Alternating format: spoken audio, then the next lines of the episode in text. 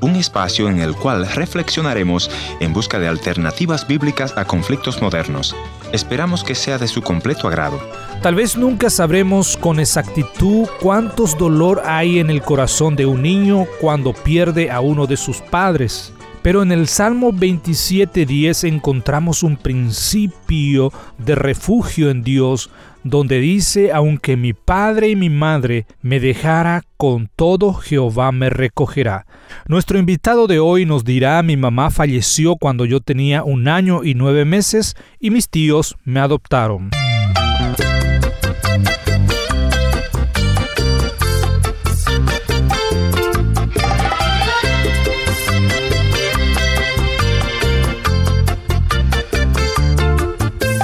Bienvenidos al encuentro de hoy, soy su amigo Heriberto Ayala y antes de escuchar la historia de hoy me gustaría recordarles nuestra dirección en internet www.encuentro.ca. Visítanos allí para encontrar nuestros contactos si desean comunicarse con nosotros o si desea volver a escuchar este o los programas anteriores.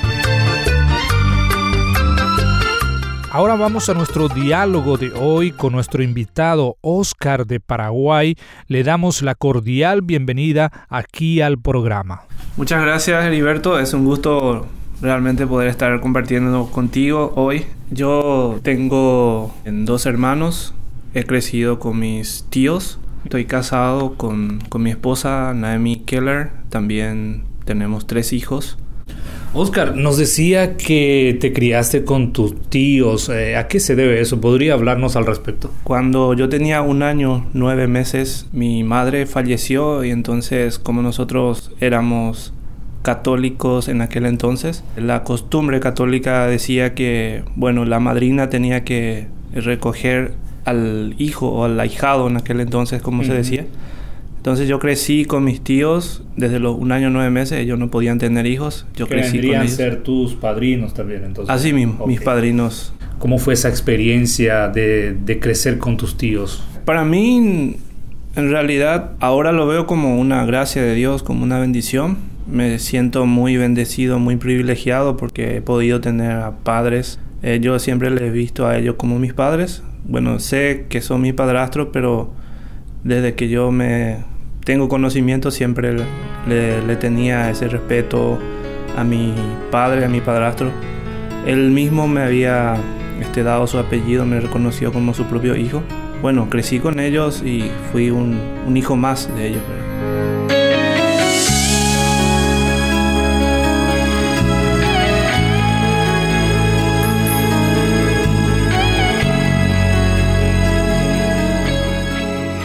Estamos escuchando la historia de nuestro amigo Oscar, quien perdió a su madre cuando él tenía apenas un año y nueve meses, y por esa razón él se crió con sus tíos, quienes lo adoptaron. A pesar de que ellos le brindaron amor, en su adolescencia se hizo la pregunta, ¿por qué Dios permitió esto?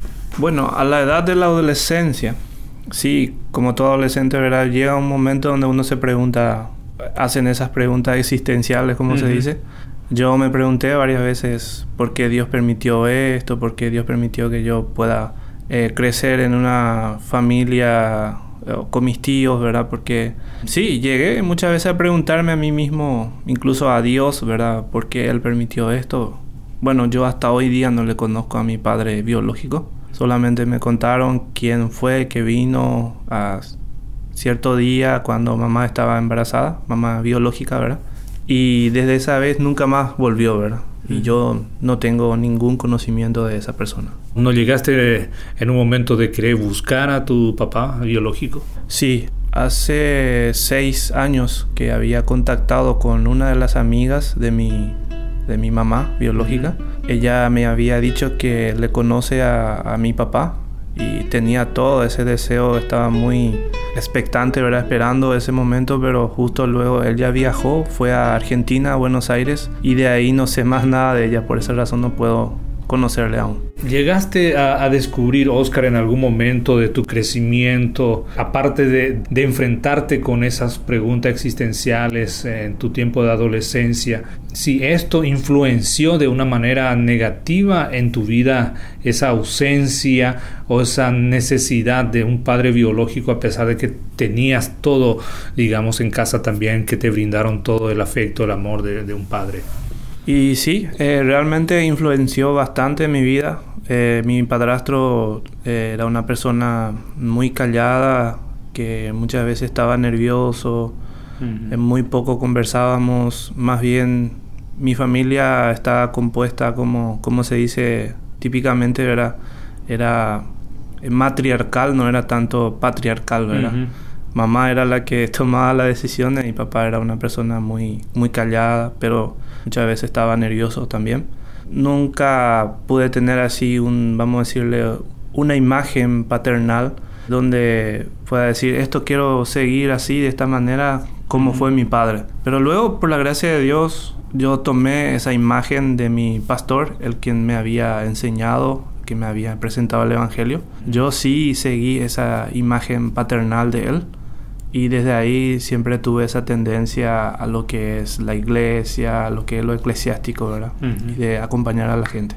Oscar, ¿te recuerda el momento que tus padres o tus padrastros, como vos lo llamás, te confesaron o te dijeron cuál era la realidad como hijo de ellos? Sí, justamente yo también tengo un primo que es también un hijo adoptado y casi mi edad tiene. En una ocasión mi tía le, le había dicho a este primo mío, ¿verdad?, que tampoco es, es hijo biológico. Y esa acción o esa situación también llevó a mis padrastros a que me puedan contar a mí que yo soy un hijo también adoptado, adoptado ¿verdad? ¿Y qué sentiste en ese momento? ¿Cuál fue tu reacción, Oscar? Como aún era joven, yo estaba un poco choqueado, desorientado, ¿verdad? Pensando, ¿qué es lo que pasa? No, no, no sabía cómo dimensionar en aquel entonces, ¿verdad? Estaba muy, desorientado. ¿Cuántos años tenía cuando ellos te dijeron eso o cuando pasó esta situación? Tenía nueve años, nueve años. ¿Y cómo te llevaba eh, con, tus padres adoptivos y con tus hermanos en este caso también que, que ha sido tu primo? ¿Cómo, fue esa relación y cómo continúa hasta hoy? Eh, siempre compartimos. Ellos crecieron con mis abuelos. Ellos son mayores que yo. Yo fui el menor que quedé con mis tías, eh, bueno, mis padrastros, ¿verdad? ellos crecieron y cada tanto venían en casa y siempre me decía mi madre que, y mi padre, ¿verdad? Que ellos son mis hermanos. Tuvimos una buena relación realmente, muy buena.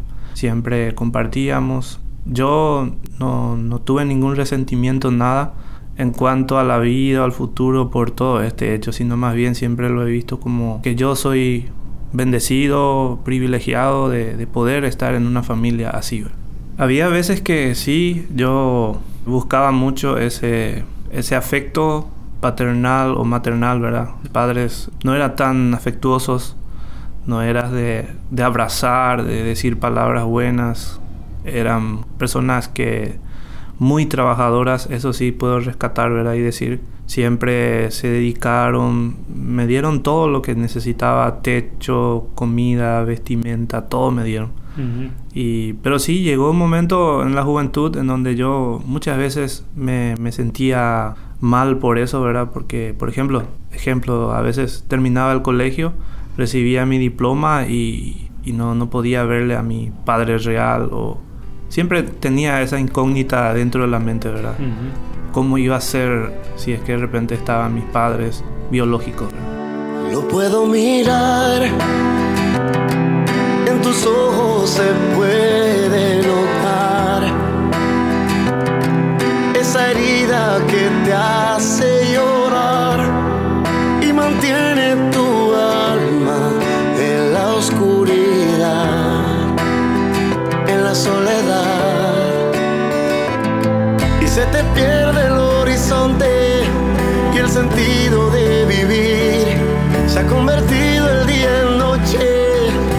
has vuelto a sonreír, pero yo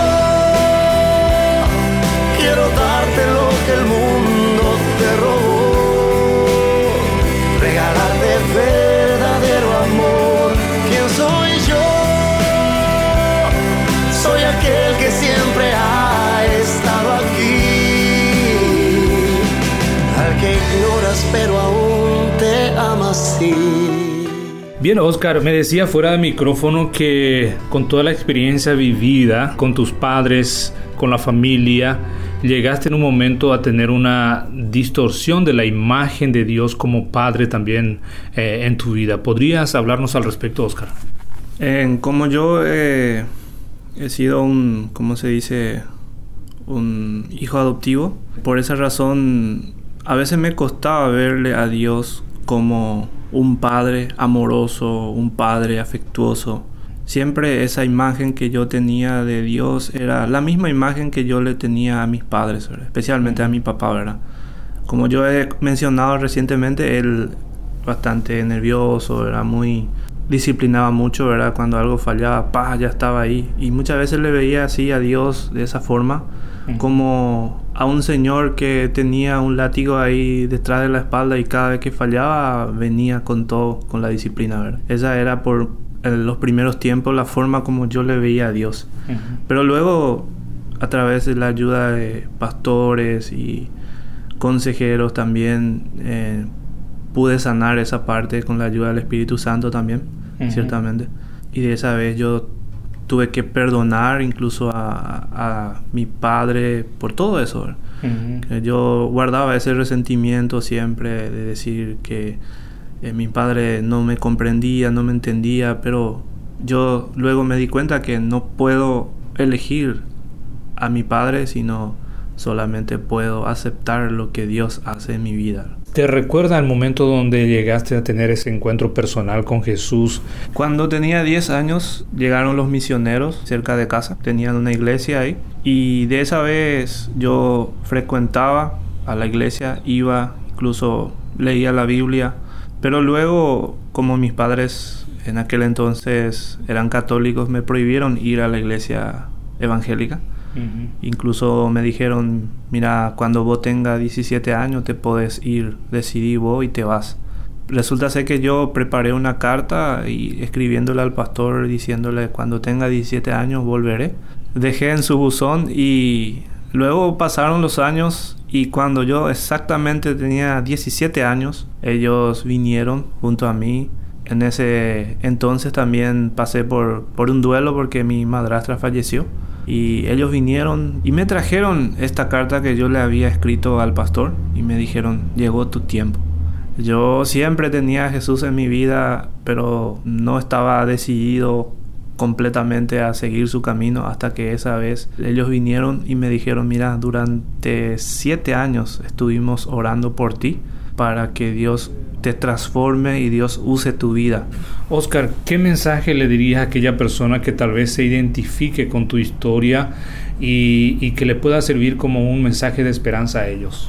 Que nadie decide dónde nacer, pero sí Dios tiene un propósito claro para cada persona y lo importante es hacer caso a ese propósito que Dios tiene y, y seguir adelante. Oscar, muchas gracias por tu tiempo y que Dios siga usando tu vida y bendiciendo tu hogar, tu familia también. Muchas gracias, Heriberto. Un gusto realmente eh, haber compartido contigo y que Dios te bendiga desde el día que Cristo entró a mi vida, una nueva canción brotó en mi alma.